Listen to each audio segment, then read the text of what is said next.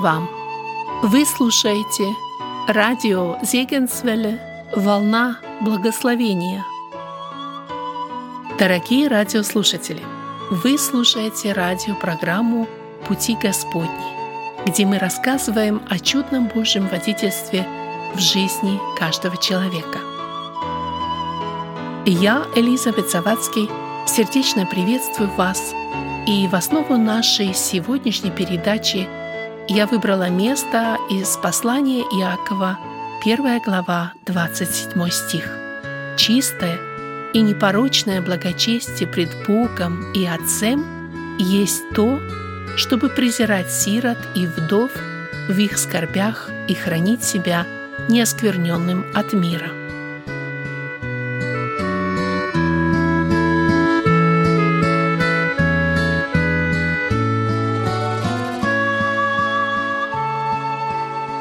Наш разговор в этой передаче пойдет о сиротах. И прежде чем мы перейдем к нашей беседе, хотелось бы, чтобы мы настроили наши сердца. Прослушаем стих «Жил в детском доме». Автор Любовь Васенина читает Андрис Апенгейм. Жил в детском доме мальчик-сирота. От остальных детей он отличался – Ребенок никогда не улыбался, печально были сомкнуты уста. Имел он кров, он сыт был и одет, и малыша почти не обижали. Но на ресничках капельки дрожали, когда с ним кто-то говорить хотел. Он не играл, не бегал, не шалил, смотрел на всех совсем не детским взглядом.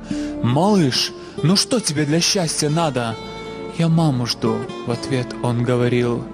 Ребенок долго, терпеливо ждал и от окна не отходил упрямо, шептал «Придет, придет со мною мама», хотя он мамы никогда не знал. А где-то рядом, в городе большом, об умершем сынишке мать рыдала.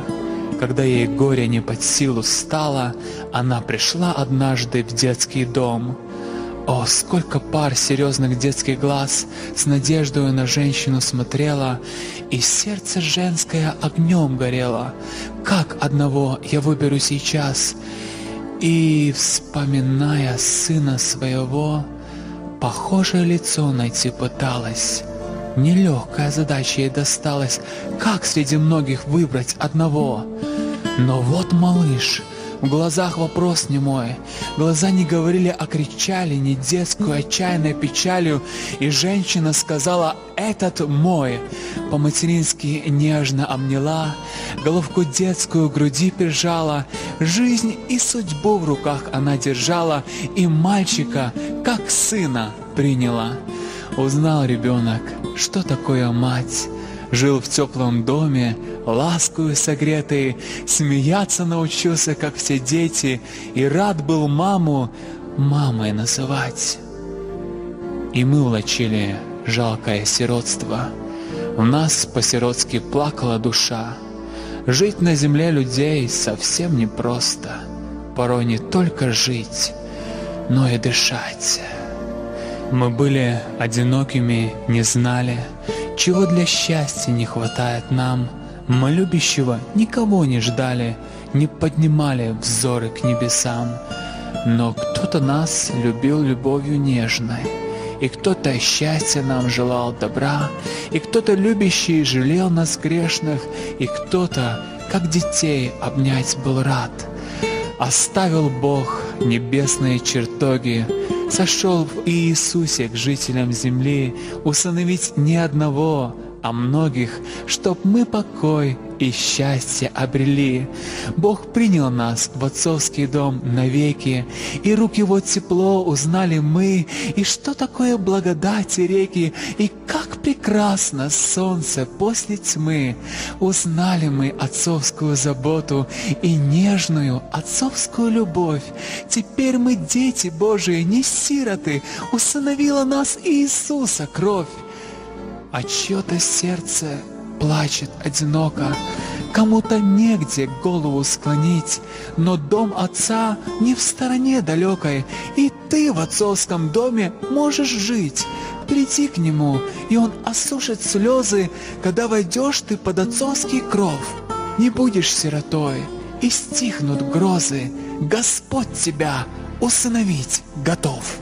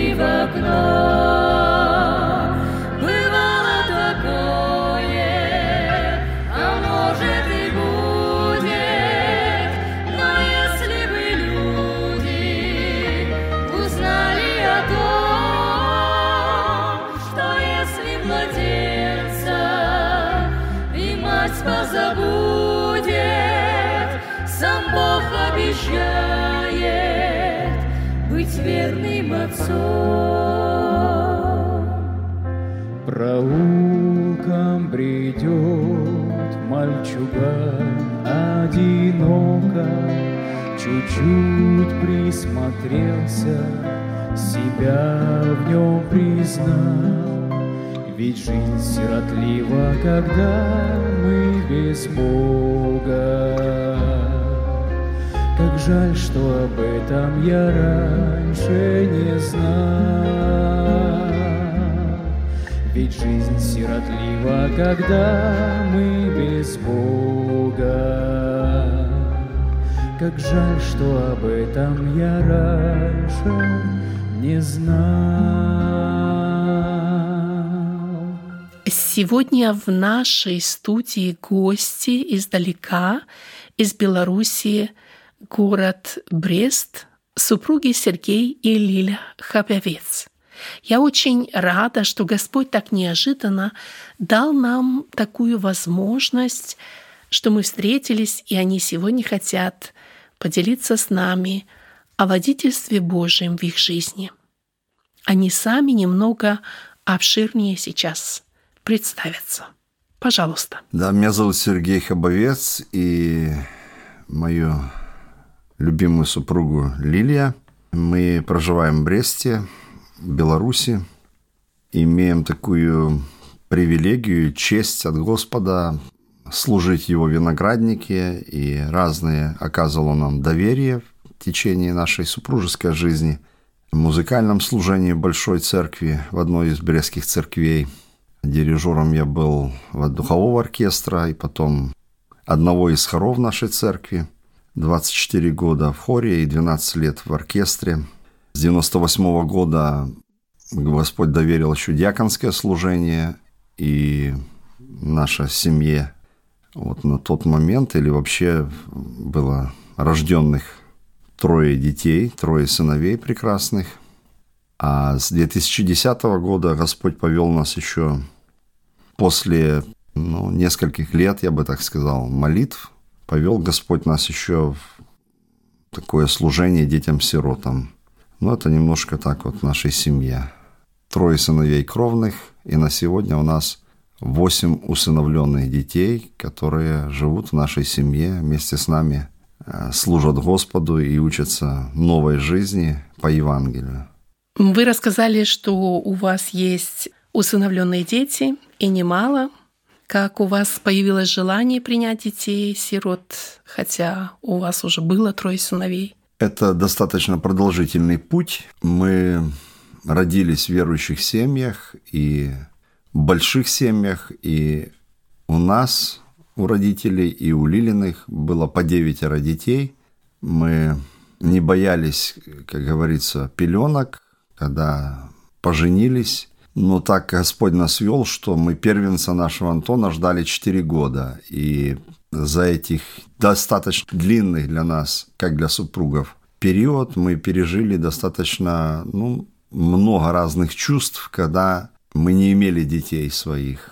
И уже, я думаю, в тот период, 91 -го года, Господь как-то наши сердца, может, даже готовил к этому, к тому, что есть много разных детей, которые не живут в семье, но нуждаются в материнстве и в отцовстве. И хотя это мы сейчас только осознаем, как Господь вот это все готовил. Достаточно новая для нас была тема вообще служения детям-сиротам. И первые практические шаги Господь нас, ну, все это добровольно, понятно, но подвел к этому делу, когда вот Лилиной сестры старшей Тамары не стало из-за болезни, и в 2002 году она ушла, хотя мы ее ну, тоже много помогали, дружили с этой семьей, у нее было четверо детей, когда она умерла. Вот, осталось трое девочек и мальчуган. И вот двоих этих девчонок, они согласились жить у нас тогда. Мы забрали почти три года, они были у нас, нашу школу посещали. Кажется, 10-11 лет им все было. Это была первая практика наша – служить детям, которые не родились у нас. Хотя, ну, в какой-то мере это наши кровные племянницы были. Вот, но время шло, и эти девочки вернулись к папе, который имеет по сей день инвалидность по зрению. Он не мог как-то, был очень разбитый этой потерей. Петр и, ну, все-таки они повзрослели, немножко как-то окрепли после этой потери всей и решили вернуться. Но примерно 2000 шестом-седьмом году Господь как-то нас начал с нами тоже разговаривать через разные обстоятельства, то какой-то журнал, то проповедь, то какие-то другие намеки. Господь давал нам на тему служение сироте. Поскольку мы выросли в большой церкви, где ну, было все достаточно празднично внешне, служение настроено, мы были задействованы, и понятное дело, что сильно там увлекаться этой идеей, которая где-то в сердце проникала, можно сказать, даже не было и времени, потому что репетиции, поездки, служение в церкви, диакония, музыкальное служение, все это было на своем месте, и мы ну, старались э, делать это, насколько у нас было это понимание и силы. И, да, но вот 2008 года, кажется, уже ребята подросли наши. Младшему Марку было уже 9 лет, и мы как-то эту идею озвучивали в доме нашем. А физиологически мы не могли больше иметь детей. Трое хлопцев, трое мужчин будущих. И как-то вместе с нами они молились о том, чтобы помочь одной девочке хотя бы. Может быть, мы взяли бы девочку и как-то помогли устроиться в жизни. Такая идея у нас э, началась, начала культивироваться. Да, в это время в церкви появились первые усыновленные дети. В одной семье не было детей, и мы на них тоже смотрели, как-то молились, размышляли – но таким последним толчком, ну, на мой взгляд, была миссионерская поездка наша на Поволжье, в Самарскую область. В составе такой небольшой международной группы были люди из Германии, наши друзья, которые это организовали, и нас пригласили быть там. И из Молдовы одна сестра пела красиво, брат из Украины проповедовал. И вот э, пару друзей наших, семья из Дюрена из Германии. И мы со старшим сыном, с Лилей. И в рамках этой поездки, она больше двух недель длилась, мы посещали разные маленькие и не очень маленькие, но в основном небольшие церкви со словом ободрения, с песнями. И вот в один день нас завели в женскую колонию. Большая тюрьма возле Тольятти. И мы провели там тоже такое благовестие. Женщин около 300, может больше, хотя там больше 2000 туда содержалось женщин заключенных. Нас повели в детский приют. Друзья, которые там посещали эту тюрьму, все это устроили. И экскурсоводом, если можно так выразиться, была женщина-майор, сотрудница этого учреждения. Привела нас в этот детский приют, который был достаточно уютным. Около 30 детей там содержалось на тот момент был тихий час после обеденный, кто-то спал из детей, до трех лет там дети содержатся. И вот нас подвели к одной кроватке, говорят, эта девочка родилась в тюрьме у нас. Ну, как я помню, мои чувства. Ну, очевидно, маму беременной арестовали, и вот пришло время родить, она оказалась в тюрьме. Но потом, после некоторой паузы, эта женщина говорит, но и ее мама тоже родилась в тюрьме. И это, ну, мое сердце, например, тогда ну, сильно дрогнуло. Я понял, что эти цепи, которыми сатана сковывает людей, что целые поколения, и мама в тюрьме родилась, и потом родила следующую свою доченьку в тюрьме. Я просто тогда... Все мы, мужчины, стоявшие вокруг этой кроватки, просто со слезами молились о том, чтобы Господь разрубил как-то эту корму, если так можно сказать, просто проклятие такое какое-то в этом роду, которое чем это ребенок полугодовалый виноват в том, что он родился в тюрьме. Вот мы вернулись с той поездки, э, наполненные такими всякими вызовами, чувствами. Много церквей, много разных собраний провели. Ну и как-то начали более усердно молиться о том, чтобы нам понять до конца волю Божью. И это еще несколько месяцев заняло. И мы пошли просто уже оформлять документы, проходить необходимые формальности – связанные с тем, чтобы получить шанс ну вот, войти в эту тему, как называют по закону, стать кандидатом в усыновители. Так значит, вы не выбирали, то есть э, кого Бог вам посылал, того вы и принимали.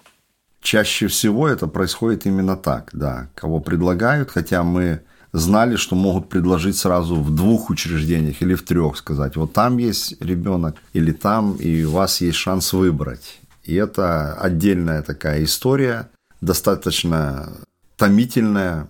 Почему? Потому что когда мы ждем естественным образом ребенка. Мы же не выбираем, там, мальчик или девочка, хотя и это присутствует, когда в семье уже пять ребят, всегда мама ждет уже, в конце концов, доченька будет или нет. И разные есть семьи, разные есть эти ожидания. А здесь у нас был ну, такой свой путь, кого Господь, мы это понятно, хотели девочку. Мы писали заявление от года до трех мы хотим, и как понять, что это она. Когда мы учились э, у психологов, которые проводят подготовительные курсы для усыновителей или для кандидатов в усыновители – они несколько раз говорили учителя, что вы не переживайте, к вам попадет ваш ребенок, потому что это, ну, даже светские люди как-то выражали такую мысль, что это ну, за пределами человеческого понимания, это судьба чаще всего распоряжается так, ну, кто-то мог сказать, это все Богу смотрит, а кто-то говорил, судьба распорядится в любом случае, ну, в пользу.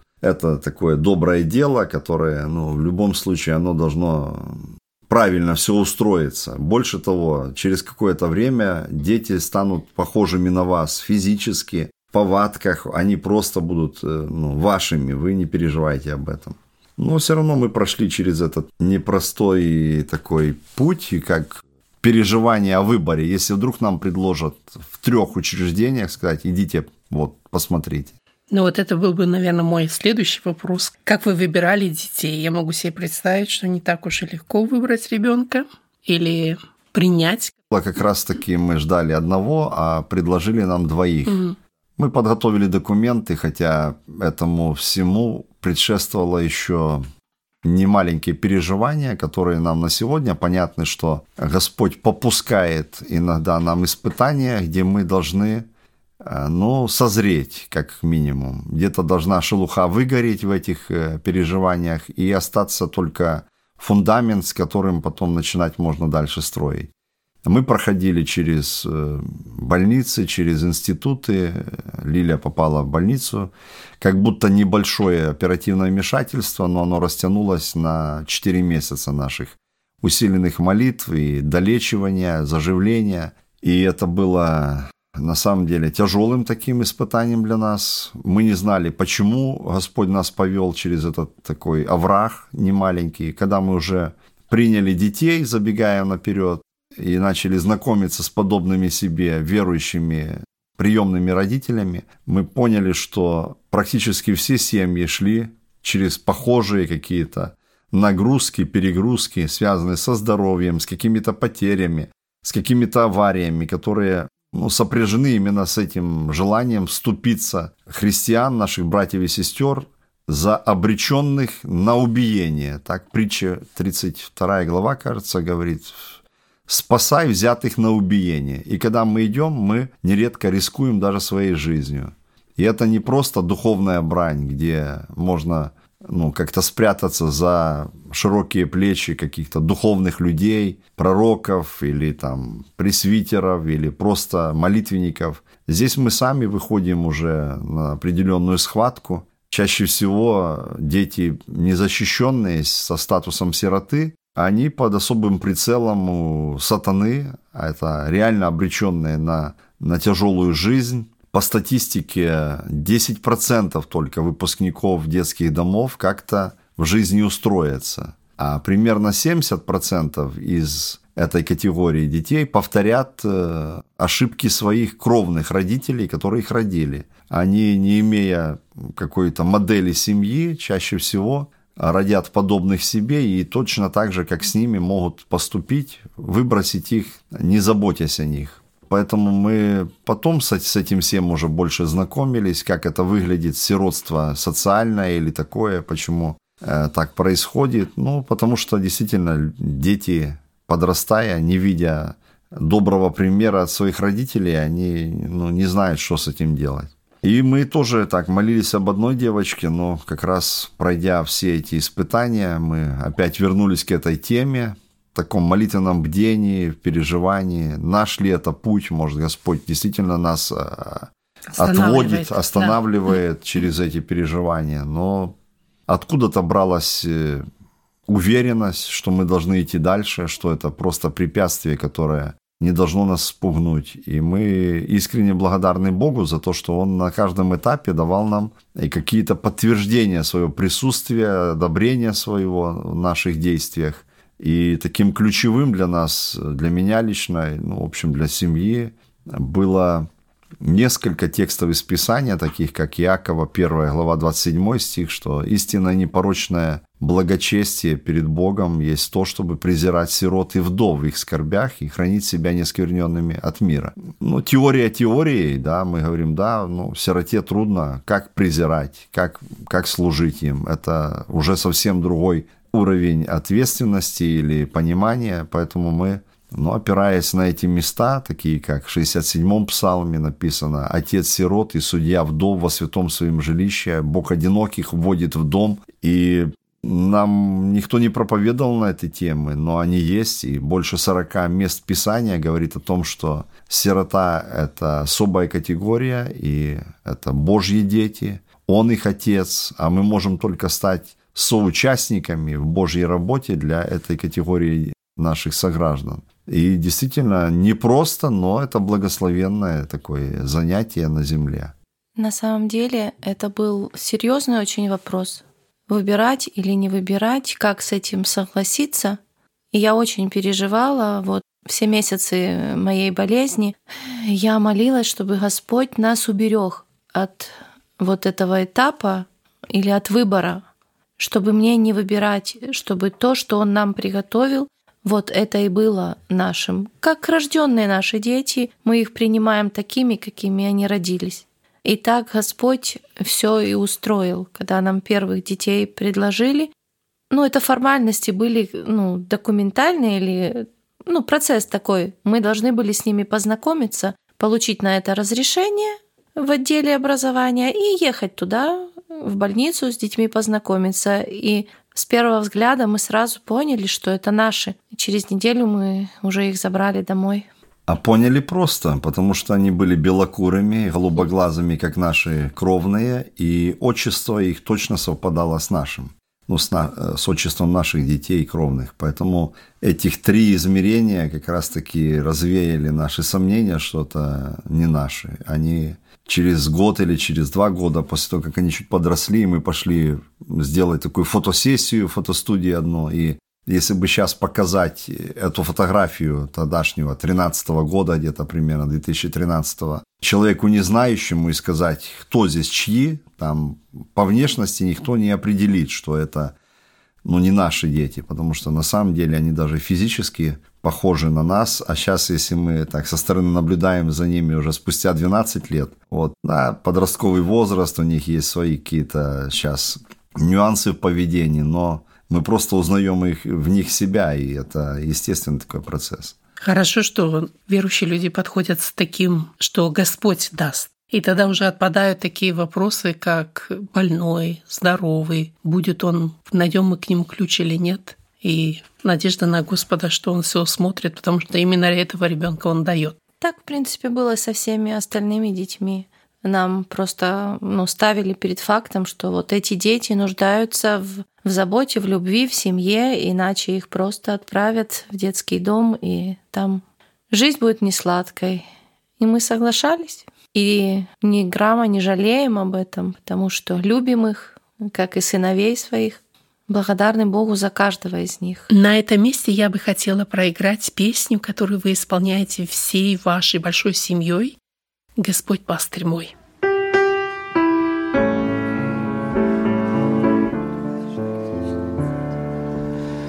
И в снег, и дождь я радуюсь в Иисусе, Он пастырь мой, и в голод, и в жару, пусть дует ветер, пусть на небе тучи, я все равно хвалить Его хочу. Господь мой пастырь, жаркий летний полдень, Господь мой пастырь, зимнюю пургу, Господь мой пастырь, о, какое счастье, Господь мой пастырь,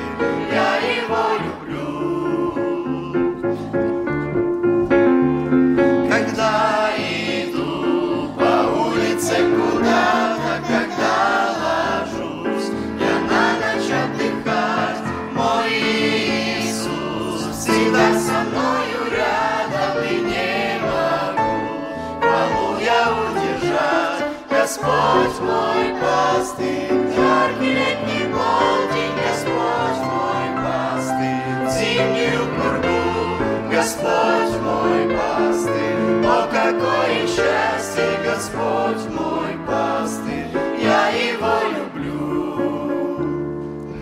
Петь о Христе мне нравится все больше,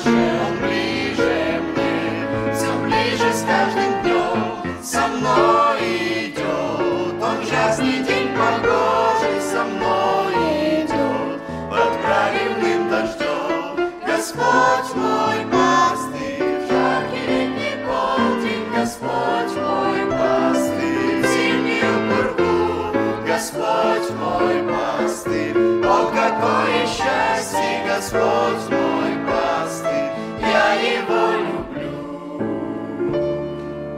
А в каком возрасте дети приходили? Ну, самый маленький возраст это был у первых детей. Три года и годик было девчонкам. Ну, последние тройняшки, им было по два года.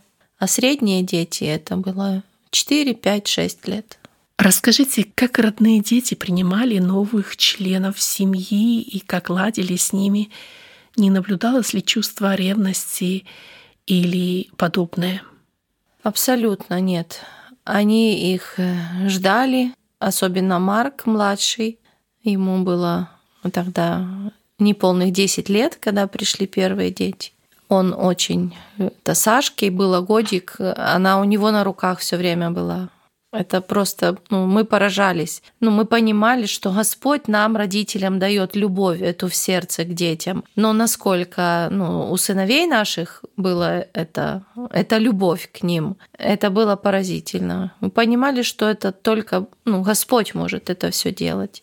Ну и даже по закону уже, когда дети постарше приходили, и сыновья наши подросли, они должны были в документах писать свое согласие на то, чтобы детей этих в семью взять. Сыновья ваши? Да.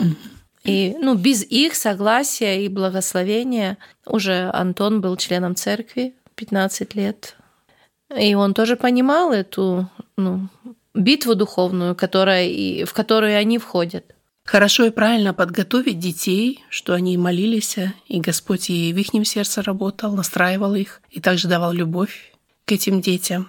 Мы в этом видим тоже как бы Божье благословение даже для, на наших кровных э, детях, что они не выросли эгоистами, что они готовы подвинуться, и они на самом деле живут в очень маленьких спальнях, там такая, можно сказать, в нашем доме самые маленькие спальни это у наших ребят кровных там кровать стол и шкафчик для для одежды небольшой. И ну для нас это тоже э, огромное благословение в том что они понимают что не вокруг них вселенная крутится или солнце не на них только светит а еще рядом есть те которых бросили от которых отреклись и где-то уже с детского возраста, с юношеского, наши ребята кровные, они имеют этот э, фундамент евангельский, как уничижил Христос себя, чтобы нам на земле тоже не тянуть на себя одеяло, а мы сами выбираем, уничижать ли себя в пользу какого-то, ну, кого-то другого, или все-таки локтями себе расширять свою дорогу. Ну и видим, что они по-взрослому рассуждают, они с нами в молитве, если какие-то есть особенные какие-то обстоятельства, когда нужно. Мы реально полностью можем в духовной этой сфере на них положиться и понимаем, что они полностью с нами. Это потрясающе, это ну, реально для нас благословение, что наши кровные дети, хоть они и взрослые уже, они с нами в этой, в этой работе. Как так получилось восемь детей? Вы планировали? Нет, мы планировали одну. Когда Господь повел, на самом деле, ну, когда это только все начиналось, и мы начинали молиться, на самом деле я была настолько незрелой в этом вопросе. Я правда хотела девочку себе, я хотела себе дочку. Ну и, и Марк, он был первым таким двигателем этого. Он каждую, да, перед сном, перед э, за столом, он всегда молился о сестричке. Почему у нас нету девочки? Даже спрашивал, почему я не девочка? почему в нашей семье нету девочки? Я говорю, мы просили у Бога ребенка, он нам мальчика дал. Почему вы много не просили? Ну и вот он хотел сестричку. Поэтому, когда Саша пришла маленькая, он всегда ее на руках носил. И я хотела себе дочку. Но когда они к нам пришли, Господь все изменил в сердце, в понимании. Тогда мы в Писании стали видеть о том, что это Божие повеление презирать сирот и вдов, что это Божий путь, что это Его дети. И тогда Господь повел нас другим путем. Мы стали видеть вот этих нуждающихся детей и даже органы опеки, которые ну, были связаны с нами. Они понимали, что если не христиане будут помогать этим детям, то кто тогда им поможет? И когда мы пришли в следующий раз с готовыми документами на то, чтобы брать детей на каникулы из детского дома, такое предложение церкви нашей было, чтобы разбирать на время каникул постарше детей в семьи христианские, чтобы они там время проводили. И начальница наша с отдела образования говорит, я теперь вижу, что есть Бог на небе. Я две недели уже томлюсь, шуфлятку чека открою, там ваша фотография лежит семьи. И я думаю, позвонить, не позвонить, предложить, не предложить, закрою. Ну и вот я прихожу с документами, она говорит, у нас есть еще две сестры, которых через месяц заберут в детский дом. Если вы их не заберете, то их заберут. Но они из соседней деревни. И мы немножко переживали, как родители будут их искать, будут их требовать. И мы тогда оформили их, ну, как под опеку. Но прошел год, и мы поняли, родителям они не надо, но они подрастают, им надо идти в школу, они задают вопрос, почему мы не хабовцы. И Господь нас тоже ну, готовил к этому, что ребенка, которого мы принимаем в семью, мы должны принять как, как собственного. И тогда мы их все усыновили, удочерили, они все стали с нашей фамилией. И это для них стало легче. Ну, тем более для нас. Как бы теперь они знали, что они принадлежат этой семье, что вы реально их родители, что вы их так приняли как родных. У них такие же права, как у всех в семье, ну и обязанности такие же. Поэтому это все ну, меняет коренным образом. Были ли у вас такие переживания, что ну, теперь воспитание детей или что вы не знали, что делать, и вы видели Божью помощь? Вся жизнь в этой теме, она сопряжена именно с такими переживаниями. Потому что, э, во-первых, это не один ребенок, у каждого своя программа, если можно так выразиться, и у каждого свой возраст. Что-то что-то чуть-чуть повторяется, что делали, допустим, старшие из усыновленных. Но чаще всего это совершенно индивидуальные вопросы, которые возникают вот, в процессе жизни, в воспитании, в быту, в школах нашей, в школе нашей, взаимоотношениях между ними, ну, разных, это целый, целый комплекс вопросов. И поэтому мы видим, что, ну, скажем, по-хорошему мы обречены на полную зависимость от Бога. Тут нету, скажем, эту неделю будем сами, попробуем сами решить все, что... Это ну, не та сфера. Тут просто шаг ступил, и надо молиться и просить у Бога мудрости, что дальше делать. И мы, ну, наша вера практическая, она действительно за 12 лет продолжает трансформироваться постоянно. Не на словах, а на деле, потому что у нас нету психолога или какого-то другого специалиста, к которому мы могли бы идти и спрашивать, что дальше делать. Мы идем к Богу и говорим, Господи, Ты же создал нас, их, Ты знаешь все совершенно, Ты знаешь когда я встаю, когда я ложусь, ты читаешь мысли, и по, по разным, ну, можно сказать, по большинству вопросов мы просто говорим, так говорит Библия, цитируем места относительно той ситуации, которая возникла. А если мы не знаем, что делать, я иногда так говорю, дети, я буду жаловаться на вас Богу. Ну, в хорошем смысле, потому что я не знаю, что делать, а Он знает. Он привел вас в наш дом, и мы не знаем, что дальше делать с тем или с другим. Мы будем у него просить, чтобы он нам открыл, чтобы он нам показал, какой выход из этой ситуации. А как Он это сделает, вы точно поймете. Если мы не смиримся все, и вы в том числе, у нас будут большие переживания. Но чаще всего, чаще всего, даже я удивляюсь в этих вот процессах всех, как Слово Божье, какую имеет власть. Вот, мы стараемся, допустим, если какая-то возникла ситуация, и есть конкретное место из Писания, что говорит Библия по этому вопросу, мы стараемся, чтобы кто-то из детей это читал.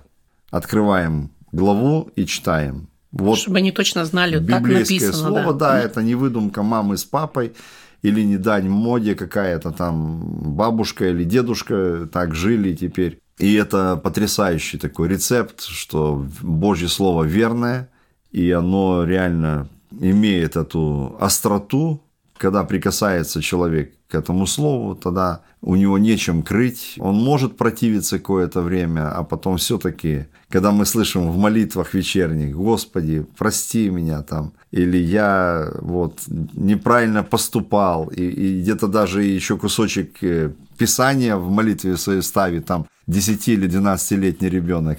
это, это вообще потрясающе. И мы вот еще раз, еще раз убеждаемся, что Христос говорит, как дождь и снег, падая на землю, не возвращаются ко мне тщетными или там в тучу, но напаяют землю и делают ее способной произвращать хлеб там и растения разные. Так и слово мое не возвращается ко мне, вот, но делает то, что, к чему оно предназначено. Мы это восхищаемся вот этот период, как, как Писание остается все-таки фундаментальной истиной, которая изменяет сердца людей. Дорогие радиослушатели, и еще одна песня от взрослых членов семьи «Как хорошо, Иисус, когда ты рядом».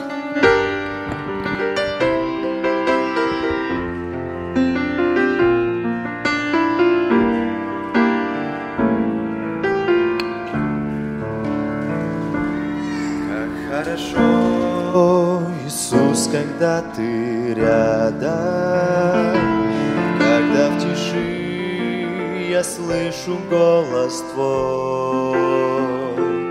Как хорошо, когда в житейских волнах Всегда со мной мой лучший друг, Спаситель мой. Как я счастлив, Иисус, что всегда Ты со мной. Восхищаясь Тобой. Даже если беда и темно все вокруг, знаю я, что всегда рядом друг. Мне иногда бывает очень больно, когда друзья жестоко предают. Как тяжело, когда в житейских волнах меня оставят, не поддержат, не поймут. Как я счастлив, Иисус, что всегда Ты со мной. Каждый день я живу, восхищаясь Тобой.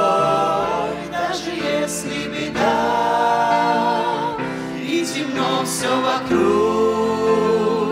знаю я, что всегда рядом друг.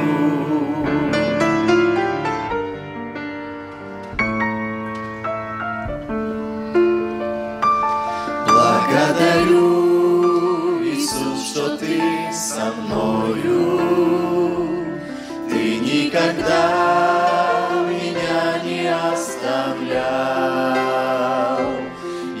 так хочу, чтоб жизненной тропою Ты шел со мной, меня хранил, мне помогал. Как я счастлив, Иисус, что всегда Ты со мной. Каждый день я живу, восхищаясь Тобой.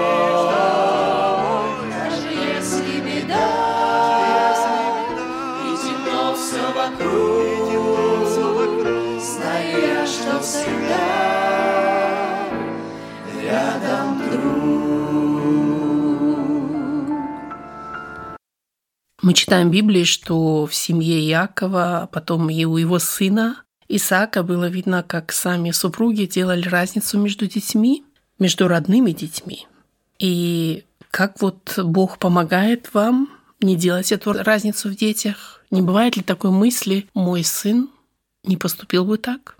Нет, ни разу такой мысли не было лично у меня. Даже это так интересно, что когда бывает какая-то напряженная такая ситуация, и мы не понимаем откуда, но оно чувствуется как в воздухе перед грозой, что что-то происходит. И уже с опытом понимаем, значит, где-то у кого-то что-то, какой-то залет. Кто-то там или в школе, или между собой. Вот они молчат, дети, и мы молимся с Сергеем, с ними, чтобы Господь открыл. Вот, ну, покажи нам, Господи, что происходит и как из этого выйти, или кто виноват. И оно приходит, ну, неизвестно откуда. То соседка позвонила и говорит, вот это правда, или я вот то и то видела, и я, ну, а ну-ка давайте расскажите подробнее, как что было. И мы им говорим, детям, что ну, Писание говорит, что тайного ничего нету, оно все равно будет явно. Через неделю, через месяц, может даже через год мы, мы все равно это узнаем. Не потому, что мы за вами следим, а потому, что так хочет Бог. Он так сказал, и так будет сравнивать ну, наших э, кровных сыновей с э, приемными ну, никогда не было даже мысли такой. Ну, может, потому что разбежка, может, в возрасте, или потому что это ребята, а это девочки. Но сейчас наши ребята говорят, что мы, вы, наверное, мало нас наказывали ребят. Ну, хотя, ну, как бы наказывали их, но вроде бы и ну, не было такого серьезного чего-то, за что бы там их так сильно наказывать. Потом они говорят, нет, вы, наверное, мало э, этих девчонок наказываете. Как бы тоже, как бы все кажется в меру. Но то, что они их любят, старшие вот, ребята, младших, и они их как, как за своих, за них переживают, это очевидно. Но я не могу сказать, что я, я вот сравниваю их проступки какие-то, хм. что они даже сознаются, ребята, ох, мама, если бы ты знала. Ну, там сейчас у Леры телефон, и она там какую-то игру, я не понимаю, как это может быть. А Давид говорит, ах, мама, если бы ты знала. Но мы так благодарны вам, что вы не контролировали настолько строго каждый наш шаг, что у вас было к нам доверие, что вы ну, давали нам право на наши ошибки, и мы их ну, теперь понимаем, но мы хотим теперь предостеречь э, девочек от этого. Но если мы будем вместе вот это все делать, ну, оно получится с Божьей помощью. Больше того, есть мое наблюдение такое, что ну, наказывать это вроде как инструменты привести к осознанию какого-то неправильный какой-то поступок или понимание чего-то, но на наших детях, я им это тоже говорил и пою песни об этом, насколько вот когда нету корней христианских, да, вот дети пришли совсем из другого мира, мы это видим, насколько вот пагуба греха, когда человек без Бога, насколько это безнадежное положение у человека. Мы, выросшие в верующей христианской среде, мы это далеко, мы просто потеряли остроту вот этого ощущения. Есть такая христианская песня «Сидел слепец с протянутой рукой», и там в последнем куплете есть такая фраза «Как страшен грех, как мучит он своих».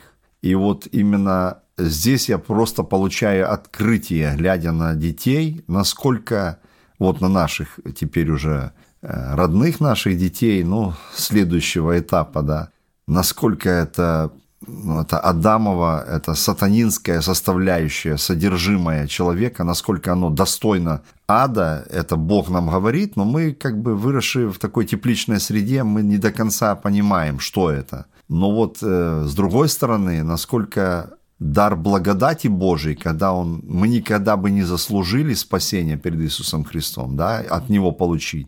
Насколько ценно вот это дар Божий, жизнь вечная во Христе Иисусе, мы тоже это намного ярче стали видеть, глядя, вот воспитывая детей, которые обречены были на убиение, так скажем. И когда они произносят молитву покаяния, даже за отдельно взятый какой-то э, проступок, до них дошло, мы радуемся, до них дошло что-то плохо, и они вот еще своими устами способны произнести, Господи, прости меня, я там ну, сделала что-то недостойное. А этого же каталог этих недостоинств, он же каждый день все толще и толще становится.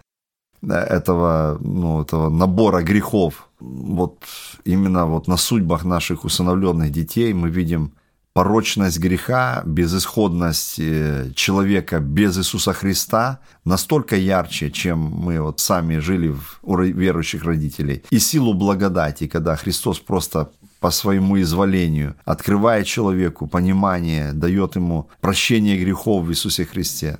Это тоже намного-намного ярче. Нам, ну, лично я стал понимать даже как проповедник, как диакон, вот этот аспект э, пропащего состояния людей без Иисуса Христа, и когда они получают усыновление через Духа Святого, это очень, очень яркое такое приобретение лично для меня, понимание даже Евангелия в этом плане.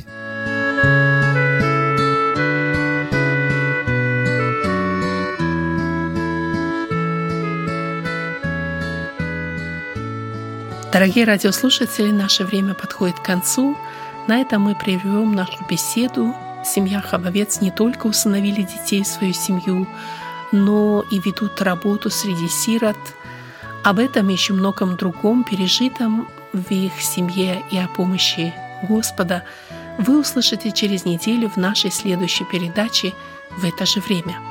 Если Господь расположил ваше сердце молиться о их семье и о работе среди сирот или помочь материально – то свяжитесь с нами.